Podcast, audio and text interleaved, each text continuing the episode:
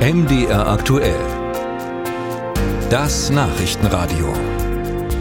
Den Hitlergruß zeigen oder Arbeit macht frei rufen. Das sind Dinge, die würde unser eins nicht tun. Das sind Dinge, die sollten sich für jeden so falsch anfühlen, dass man nicht mal auf die Idee kommen sollte, darüber nachzudenken. Nur passiert das eben an manchen Orten trotzdem, an manchen Orten sogar offenbar jeden Tag. Zum Beispiel an einer Schule in Südbrandenburg im Spree-Neiße-Kreis. Die Kollegen vom RBB haben darüber berichtet, nachdem Lehrerinnen und Lehrer dieser Schule einen verzweifelten Brief geschrieben haben, der ganz klar als Hilferuf zu verstehen ist. Wir sind der MDR, wir kümmern uns bekanntermaßen um Sachsen, Sachsen-Anhalt, Thüringen und wir wollen heute Morgen mal versuchen herauszufinden, inwiefern diese Problematik eine Rolle spielt in unserem Sendegebiet. Schalten deshalb jetzt nach Dresden. Ich spreche mit Matthias Brauneis. Er ist Projektkoordinator und Bildungsreferent beim Netzwerk für Demokratie und Courage NDC. Guten Morgen, Herr Brauneis. Schönen guten Morgen, Herr Hartler. Gehören denn Hitlergruß und Arbeit macht Freirufe auch zum Alltag an den Schulen in Sachsen? Also natürlich muss man das ähm, differenziert betrachten. Es gibt unterschiedliche Schulen mit ganz unterschiedlichen Situationen. Dennoch wäre es natürlich gelogen, wenn ich jetzt sagen würde für Sachsen, das wäre uns hier völlig fremd und unbekannt.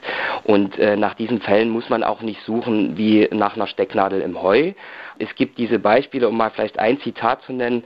Ähm, eine Schule hatte sich auf den Weg gemacht, äh, Teil des Netzwerks Schule ohne Rassismus, Schule mit Courage zu werden. Hm. Und da kam von einem Jugendlichen das Statement, wer in Sachsen nicht rechts ist, hat nichts verstanden. Gibt es denn da Regionen in Sachsen, äh, von denen Sie wissen, wo es an Schulen vor allem ein Rassismusproblem gibt? wenn wir unsere Fälle angucken, stellen wir schon fest, dass entsprechende Elternhäuser in der Umgebung, die äh, Einfluss nehmen auf die Jugendlichen, in, ich sag mal, ländlich geprägteren Gegenden stärker eine Rolle spielen, als das jetzt vielleicht in einer Stadt wie Leipzig oder vielleicht auch Dresden der Fall ist. Im Fall der genannten Schule in Südbrandenburg haben äh, die Lehrerinnen und Lehrer in ihrem Brief an den RBB geschrieben, dass einige von ihnen Angst hätten, abends nach der Schule allein zu ihrem Auto zu gehen. Ist Ihnen dahingehend was Vergleichbares zu Ohren gekommen aus Sachsen? Sehr wohl begegnet ist mir schon, dass eine Lehrerin sagt, am Morgen, ähm, wenn ich zur Schule komme, da steht die entsprechende Clique oder die entsprechende Gruppe am Eingang und baut sich da auf wie eine Wand. Wenn die Lehrkräfte sichtbar etwas tragen, was zum Beispiel sich gegen Nazis stellt oder gegen entsprechende Ideologien, dann werden die auch gerne mal angesprochen darauf von den Jugendlichen. Und was auf jeden Fall sehr häufig vorkommt und in letzter Zeit auch wieder verhäufter, ist tatsächlich auch ähm, das Schmieren von Hakenkreuzen in an allen möglichen Stellen.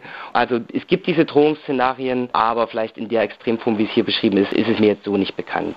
Häufig klingt erstmal relativ breit. Haben Sie dazu konkrete Zahlen? Für uns als außerschulischen Partner, der dann häufig irgendwie auch als Feuerwehr natürlich gerufen wird, da haben wir in Sachsen pro Jahr so circa 50 Beratungsfälle. Hakenkreuzschmierereien, Bedrohungen, auch Gewaltvorfälle. Es gibt aber durchaus auch Schulen, wo engagierte Lehrkräfte oder auch Schulleitungen auf uns zukommen und sagen, wir wollen da konzeptionell arbeiten, wir wollen Schulentwicklung in diesem Sinne machen. Da ist auch Stichwort Schulkultur natürlich gefragt und ganz wichtig zu gestalten. Was können Sie uns denn darüber sagen, inwiefern die extreme Rechte in Sachsen in, an, vor den Schulen im Freistaat präsent ist und die Schülerinnen und Schüler möglicherweise versucht, äh, aktiv zu beeinflussen? Was wir haben, ist beispielsweise Vorfälle von der MPD bzw. der Jugendorganisation der MPD, die Flyer verteilt haben. Das ist aber zweimal nur vorgekommen im vergangenen Jahr, zumindest so wie es äh, statistisch erfasst ist. Oder auch, dass der dritte Weg versucht hat, vor einer Schule aufzulaufen, beziehungsweise die Freien Sachsen haben Ähnliches getan.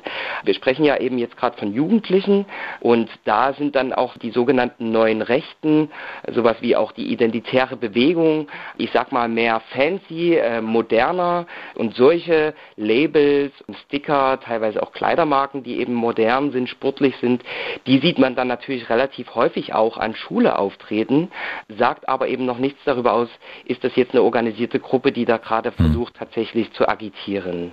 Reden wir doch mal über Prävention. Wird da von Polizei, vom Staatsschutz äh, oder auch äh, vom Bildungsministerium aus Ihrer Sicht genug getan oder müsste da, da noch viel mehr passieren? Wir müssen meines Erachtens dafür sorgen, dass eben Menschen im Sozialraum auch entsprechend äh, sensibel und bewusst für diese Themen sind. Mit Sozialraum meine ich durchaus auch eben Polizei, ich meine aber auch Verwaltungsapparate, ich meine natürlich auch Eltern. Wir haben außerschulische Partner und Partnerinnen, so wie wir Einträger sind, aber es gibt natürlich weitere, die Projekte anbieten für Schulen, die stärker im Fokus haben, über ein demokratisches Miteinander zu sprechen, über couragiertes Handeln zu sprechen und im Zweifelsfall das auch mal auszuprobieren. Und das sehe ich tatsächlich bei diesen außerschulischen Partnern, die nicht zwingend Polizei oder staatlich äh, geprägt sein müssen.